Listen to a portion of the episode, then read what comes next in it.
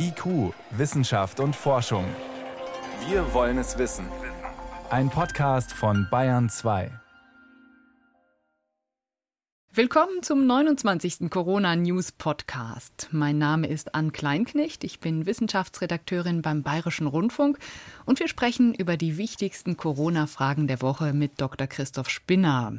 Er ist Infektiologe und Pandemiebeauftragter des Münchner Klinikums rechts der ISA. Herzlich willkommen, Herr Dr. Spinner. Schönen guten Tag, Frau Kleinknecht. Die US-amerikanische Gesundheitsbehörde CDC, die hat ja vor kurzem einen neuen Bericht veröffentlicht. Darin geht es unter anderem wieder um die Delta-Variante. Diese Corona-Mutante, die ist ja sehr ansteckend. Offensichtlich ist sie sogar ansteckender als die Windpocken oder ganz ähnlich ansteckend wie Windpocken und wird von geimpften Personen genauso weitergegeben wie von ungeimpften. Deswegen empfiehlt die amerikanische Gesundheitsbehörde jetzt die Maskenpflicht wieder überall in den USA einzuführen. Was wissen wir denn mittlerweile über die Delta-Variante? Ja, kurz zusammengefasst lässt sich sagen, dass die Delta-Variante wahrscheinlich deshalb infektiöser, also ansteckender ist, weil sowohl bei Geimpften wie auch bei Nicht-Geimpften sehr hohe Virustiter beobachtet werden können. Jetzt sind Ungeimpfte mit bis zu tausendfach höheren Viruslasten in den Zellen der oberen Atemwege doch deutlich höherer Viruskonzentration ausgesetzt. Und wir wissen, dass diese Höhe der Viruslast auch direkte Auswirkungen auf die Übertragbarkeit hat. Deshalb geht man heute davon aus, dass die Delta-Variante um bis zu Faktor 6 oder 8 infektiöser sein könnte als der ursprüngliche Viruswildtyp. Mhm. Ist die Variante deswegen auch gefährlicher oder gar tödlicher? Das lässt sich tatsächlich heute noch nicht sagen, denn mit der erhöhten Infektiosität werden natürlich, so wie es auch in Indien der Fall war, dann sehr viel mehr Erkrankungsfälle beobachtet und dabei kommt es dann darauf an, wie die Bevölkerungsgruppen Risikokollektiven zugehören oder nicht, sprich ob dann auch zahlenmäßig mehr schwerere Verläufe beobachtet werden. Aber nach allem, was wir heute wissen, gibt es keine eindeutigen Hinweise, dass Delta tatsächlich tödlicher oder wirklich krankmachender ist. Hm. Was weiß man denn über die Schutzwirkung der Impfstoffe, die wir jetzt hier zur Verfügung haben? Schützen die gut gegen diese Variante? Alle in Europa zugelassenen Impfstoffe schützen auch gegen die Delta-Variante, wobei die Schutzwirkung mild bis moderat reduziert sein kann. Das wurde in entsprechenden Laborstudien gezeigt. Die exakte Schutzwirkung ist schwierig zu bestimmen, weil es gibt im Prinzip keine Daten aus vergleichenden Studien, sondern nur aus dem echten Leben, also sogenannte Real-World Evidence, wobei die auch sehr viel Informationen geben kann. Mhm. So wissen wir aus England und Israel über eine unterschiedlich reduzierte Schutzwirkung der zugelassenen Impfstoffe. Die meisten Daten gibt es hier tatsächlich für die Impfstoffe von BioNTech, Pfizer und AstraZeneca. Man muss dabei allerdings beachten, dass bei all diesen Erhebungen der sogenannte Populationsinfektionsdruck eine erhebliche Rolle spielt. Das heißt, wie wahrscheinlich eine Infektion zum Beobachtungszeitraum tatsächlich, also wie hoch die Inzidenzen in den jeweiligen Ländern ist und wie die Impfung in den verschiedenen Altersgruppen ist. Also deshalb fällt es auch heute viele Wochen nach Erstbeschreibung der Delta-Variante noch so schwer, eine eindeutige Aussage zu treffen. Ich glaube, es lässt sich aber nach allem, was wir heute wissen, festhalten, dass Impfungen definitiv auch Schutz vor Delta bieten. Mhm. Trotzdem plant das deutsche Gesundheitsministerium jetzt zum Beispiel, aber auch die Behörden in Israel, eine Auffrischung mit mRNA-Impfstoffen, ganz speziell jetzt für Risikogruppen ab Herbst. Liegt das auch an dieser Delta-Variante, dass man jetzt schon so schnell über eine Boosterimpfung nachdenkt? Es zeichnet sich immer klarer ab, dass ein gewisser Zusammenhang zwischen Höhe der neutralisierenden Antikörper und der Schutzwirkung vor schwerem Covid-19 besteht. Wir impfen im Moment ja alle Menschen nach dem gleichen Schema, gehen dabei aber davon aus, dass nicht alle Menschen die gleiche Immunantwort entwickeln. Also müssen wir gerade die Menschen, die ein besonders hohes Risiko schwerer Verläufe haben, sprich vor allem ältere Menschen und Menschen mit Erkrankungen des Immunsystems, gegebenenfalls früher Auffrischungsimpfen, um den Impfschutz zu erhalten. Das ist eine Maßnahme, um einfach zu reagieren. Diesen Herbst, alle haben so ein bisschen die Befürchtung, dass die vierte Welle schon auf uns zurollt, auch wegen Delta und anderer Mutanten. Was denken Sie, werden wir auch die Testpflicht wieder einführen müssen, bestimmte Aktivitäten tatsächlich nur für Geimpfte möglich machen? Ich glaube, wir sind in Deutschland sehr gut damit gefahren, auf Maskengebote in den Innenräumen nicht zu früh zu verzichten, sondern Abstand, Hygiene, Alltagsmaske, Lüften, all diese Maßnahmen weiter konsequent aufzubauen. Denn vereinfacht ausgedrückt kann man auch sagen, je infektiöser das Virus ist, desto mehr Maßnahmen müssen am Ende kombiniert werden. Und umso höhere Impfquoten werden auch benötigt. Und solange wir bei der sogenannten Herdenimmunität nicht angekommen sind, ist aus meiner Sicht relativ offensichtlich, dass wir nicht auf alle Maßnahmen verzichten können. Welche davon jetzt erhalten werden, ist nicht zuletzt eine gewisse politische Frage. Aber ich denke, wir haben aus den letzten drei Wellen so viel Erfahrungen und Erkenntnisse gesammelt, dass wir klug und vorausschauend genug handeln könnten, um eine erneute Welle mit dem Szenario des Lockdowns zu vermeiden das ja sicher niemand von uns gerne nochmal erleben möchte. Hm. Ja, mal schauen, was dann als erstes wieder eingeführt wird an Maßnahmen. Jetzt ist es ja immer wieder so, dass geimpfte Personen sich mit dem Virus anstecken, es weitergeben und auch selbst krank werden, wenn vielleicht auch nicht ganz so schlimm. Jetzt wurde eine neue Studie veröffentlicht mit Menschen, die den mRNA-Impfstoff von BioNTech Pfizer bekommen hatten und die Forschenden konnten zeigen, dass die Anzahl der neutralisierenden Antikörper offensichtlich ausschlaggebend dafür ist, ob sich jemand ansteckt, der bereits geimpft wurde oder nicht. Welche Rolle spielen diese Antikörper? Die Studie, die Sie ansprechen, stammt aus Israel, aus Tel Aviv, wo etwa 11.500 Mitarbeitende im Gesundheitswesen vollständig BioNTech Pfizer geimpft wurden und dort nur, übrigens nur bei 39 Personen eine Infektion beobachtet wurde. Allesamt mit milder oder moderater Symptomatik, beziehungsweise häufig auch gänzlich ohne Symptome. Und hier konnte eben das erste Mal tatsächlich gezeigt werden, dass es einen Zusammenhang, einen statistisch signifikanten Zusammenhang zwischen Höhe der neutralisierenden Antikörper und des Schutzes vor Covid-19 gibt. Und dafür gab es schon lange erste Hinweise, übrigens schon aus der ersten Studie der AstraZeneca-Zulassungsstudie, mhm. wobei dort eben keine Signifikanz erreicht wurde. Inzwischen mehren sich Daten, dass es eindeutige Zusammenhänge zwischen Höhe der Antikörper und der Schutzwirkung gibt. Die Schwierigkeit liegt darin, und das kann uns auch die Studie hier noch nicht beantworten, wo die eigentliche Schwelle, also der Cut-off liegt, also ab wann dann der Schutz nicht mehr ausreichend ist und ab wann wieder aufgefrischt werden müsste. Und da sei an dieser Stelle vielleicht auch einmal hervorgehoben, dass die am Markt befindlichen Antikörpernachweisverfahren nicht miteinander vergleichbar sind. Und das wären Kernherausforderungen, vergleichbare Teste mit normierten Ergebnissen und noch zu identifizierte Grenzschwellen oder Cut-off-Werte, ab wann dann eine Auffrischungsimpfung sinnvoll ist. Dass die Impfung nicht alle Menschen gleich gut schützt, verwundert mich in der Tat nicht. Das kennen wir auch von anderen Impfungen. Mhm. Es geht aber jetzt darum herauszufinden, welche Bevölkerungsgruppen eben ein besonders großes Risiko haben. Und das sind ganz sicher die Menschen, die ein erhöhtes Risiko für schwere Verläufe haben. Mhm.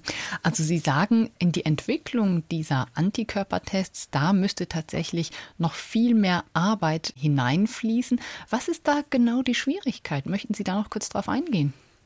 Also die Herausforderung für uns in der Medizin besteht vor allem darin, dass Teste testübergreifend vergleichbar sind, sprich ein Ergebnis aus Labor A auch mit einem Ergebnis von Labor B vergleichbar ist. Dafür verwenden wir in Deutschland ein System aus Ringakkreditierungen und man muss aus den heute noch herstellerspezifischen Ergebnissen durch Validierungsreihen dann übergreifend standardisierte Ergebnisse machen, die auf der ganzen Welt oder mhm. zumindest bei uns in Deutschland vergleichbar sein müssten. Und es muss natürlich auch darauf geachtet werden, dass die zugelassenen Impfstoffe auch durch die Tests erkannt werden. Und das ist jetzt immer noch nicht der Fall, jedenfalls nicht deutschlandübergreifend und schon gar nicht weltübergreifend, sodass man diese Studien dann auch richtig gut vergleichen könnte. Es gibt tatsächlich auch in Nature und anderen Fachzeitschriften schon Veröffentlichungen dazu, wo die Kollegen ja herstellerübergreifende und studienübergreifende Vergleichbarkeit sichergestellt haben. Mhm. Aber das ist heute noch nicht regelhaft der Fall. Deshalb die häufig an mich gestellte Frage von Patientinnen und Patienten, ob ich bei einer bestimmten Höhe eines Nachweises von neutralisierenden Antikörpern eine Auffrischung empfehlen würde oder nicht, kann ich heute in der Regel nicht beantworten, denn wir haben dafür noch keine Empfehlung. Also kann ich an dieser Stelle nur hm. auf die Impfverordnung verweisen. Und die Auffrischungsimpfung soll, nach allem, was wir heute wissen, jetzt zunächst für ältere Menschen ab September dann möglich sein.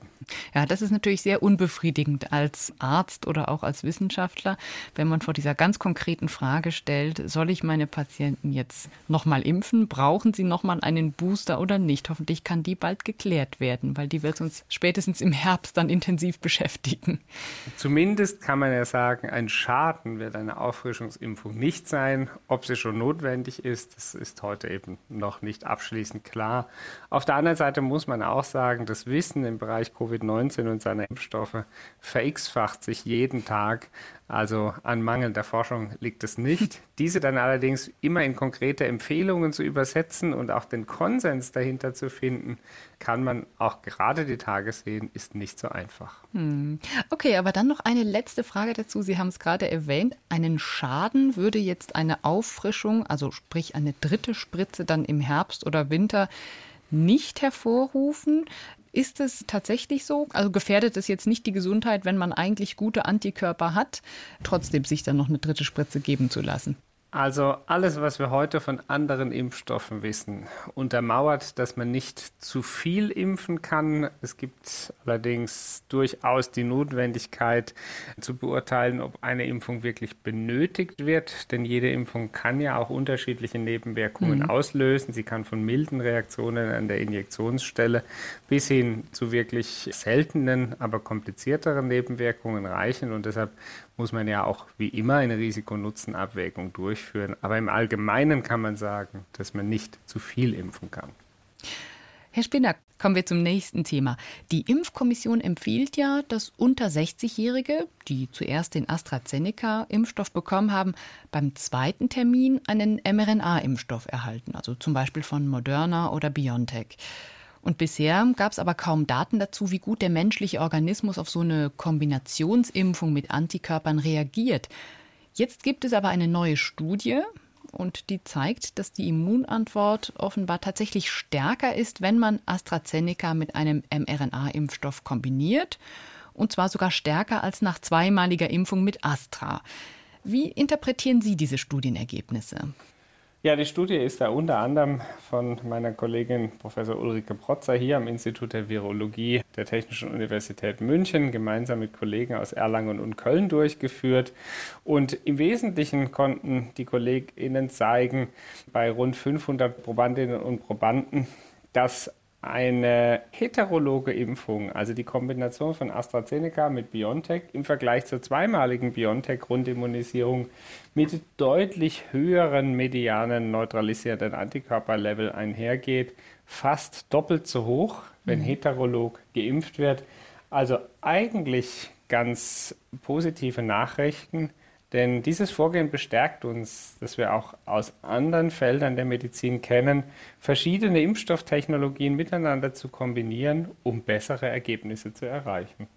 Also vielleicht doch ein Grund, sich mit Astra impfen zu lassen, weil viel von dem Impfstoff bleibt ja gerade liegen. Viele Menschen wollen sich nicht mit Astra impfen lassen. Und hier zeigt sich jetzt aber ein deutlicher positiver Effekt, wenn man zwei Impfstoffe kombiniert. Ja, wobei einschränkend gesagt sein muss, dass also nur die Abfolge AstraZeneca, gefolgt von mRNA-Impfstoffen, untersucht ist. Das bietet jetzt, glaube ich, vielen jüngeren Menschen durchaus eine Chance, die die erste Impfung mit AstraZeneca erhalten mhm. haben und jetzt eine Auffrischungsimpfung mit BioNTech Pfizer oder Moderna erhalten können. Dadurch besteht die Chance, eine noch bessere Immunantwort zu generieren. Ob das auch umgekehrt so funktionieren würde, wissen wir heute noch nicht. Also auch da gibt es noch Forschungsbedarf. Schauen wir uns mal ganz spezielle Patientengruppen an.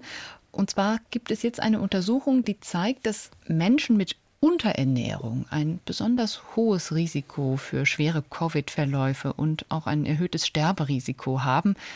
Wie wurde das jetzt untersucht? Hierzu wurden Daten von März bis Juni 2020 aus 56 Kliniken in den Vereinigten Staaten von Amerika untersucht. Mhm. Man kann das dort häufig deshalb so einfach, weil diese Kliniken die gleichen informationstechnologischen Systeme benutzen. Das heißt, die Datenbanken gleich aufgebaut sind, sodass man hier sehr leicht automatisch Daten ausleiten kann. Dort gelten auch gewisse andere Herangehensweisen an den Datenschutz, sodass man pragmatischer solch große Fragestellungen beantworten kann. Mhm. Und was gemacht wurde, ist Patientinnen und Patienten von 2015 bis 2019 in eine Auswertung einzubeziehen, sofern sie in diesem Zeitraum die Definition des Untergewichts erfüllt haben. Und man hat dann darauf ein logistisches Regressionsmodell entwickelt und versucht herauszufinden, ob die Unterernährung in den Jahren 2015 bis 2019 dann in den Jahren der Pandemie mit Covid-19 assoziiert war und vereinfacht konnte man einen Zusammenhang finden. Unterernährte Menschen hatten signifikant häufiger Covid-19-Erkrankungen.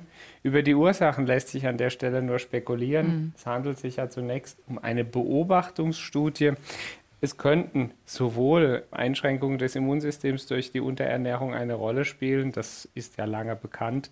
Man darf aber nicht vergessen, dass hier auch sozioökonomischer Status, also das heißt soziale Einflüsse möglicherweise eine Rolle spielen. Also sprich Armut als Corona-Risikofaktor zum Beispiel. Es gibt verschiedene Studien, die dafür Evidenz liefern, denn häufig haben Menschen in einfacheren oder prekäreren Lebensumständen nicht die Möglichkeit, die Abstandsmaßnahmen einzuhalten, mhm. was per se natürlich schon mit einem deutlich höheren Corona-Risiko assoziiert ist. Noch eine andere ganz spezielle Patientengruppe, die aber oft unerwähnt bleibt, das sind Menschen mit psychischen Erkrankungen. Auch hier ist mir vor kurzem eine Studie, eine neue Studie aufgefallen, die zeigt, dass eben Menschen mit psychischen Erkrankungen, speziell mit Schizophrenie oder bipolarer Störung, ein sehr hohes Risiko haben, an dem Virus zu sterben sogar. Woran könnte das liegen? Ja, Sie sprechen eine Meta-Analyse von 16 Studien in sieben Ländern mit fast 20.000 Patientinnen und Patienten an, die ganz klar zeigt, dass Menschen mit psychiatrischen Erkrankungen ein erhöhtes Covid-19-Risiko aufweisen. Mhm. Auch hier handelt es sich zunächst um eine Beobachtung, die wirklich ursächliche Erklärung ist aus diesem Zusammenhang nicht möglich, denn also zumindest auf der organischen Ebene will nicht zu Recht eine Erklärung einleuchten, ja. warum Covid-19 hier möglicherweise mit schwereren Verläufen oder erhöhtem Risiko assoziiert ist.